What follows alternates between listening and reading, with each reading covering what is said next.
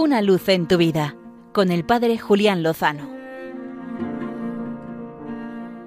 Muy buenas amigos de Radio María. Feliz solemnidad del Sagrado Corazón de Jesús. En ti confío. Me pregunto por qué el Señor quiso dejarse atravesar el costado precisamente cuando ya era un gesto inútil, ya había muerto, y por qué San Juan Evangelista, el discípulo amado, al pie de la cruz se quedó tan profundamente impactado cuando vio ese costado abierto del que emanaba sangre y agua. Y por qué esa mirada le llevó a recordar las profecías que hablaban de que el Mesías sería traspasado y a él le mirarían, y de que al enviado de Dios no le romperían ningún hueso.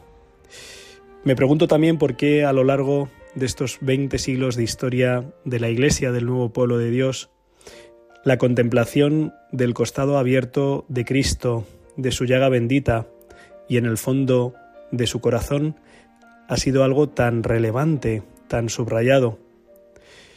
Desde Santa Gertrudis hasta los padres de la Iglesia, llegando a la vidente del Sagrado Corazón de Jesús por antonomasia, Santa Margarita María de Alacoque, que vio cómo el mismo Jesús le mostraba su pecho abierto y le enseñaba su corazón ardiente, herido, crucificado, entregado, enamorado, al que quería ofrecerle al menos su reparación, al menos tú ámame.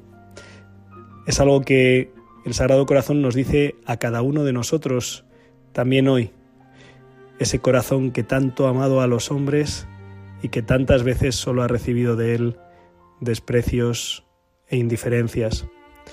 Y tú, amigo de Radio María, tienes la oportunidad, la posibilidad de consolar a tu Dios, de abrazarle y de decirle, ha merecido la pena tu entrega para que mi vida se salve, Señor. Y al menos yo te quiero abrazar, te quiero alabar, te quiero bendecir, te quiero reconocer, quiero ponerme a tus pies, quiero abrir también mi pecho para que pongas tu corazón y tú que eres manso y humilde de corazón, hagas mi corazón semejante al tuyo.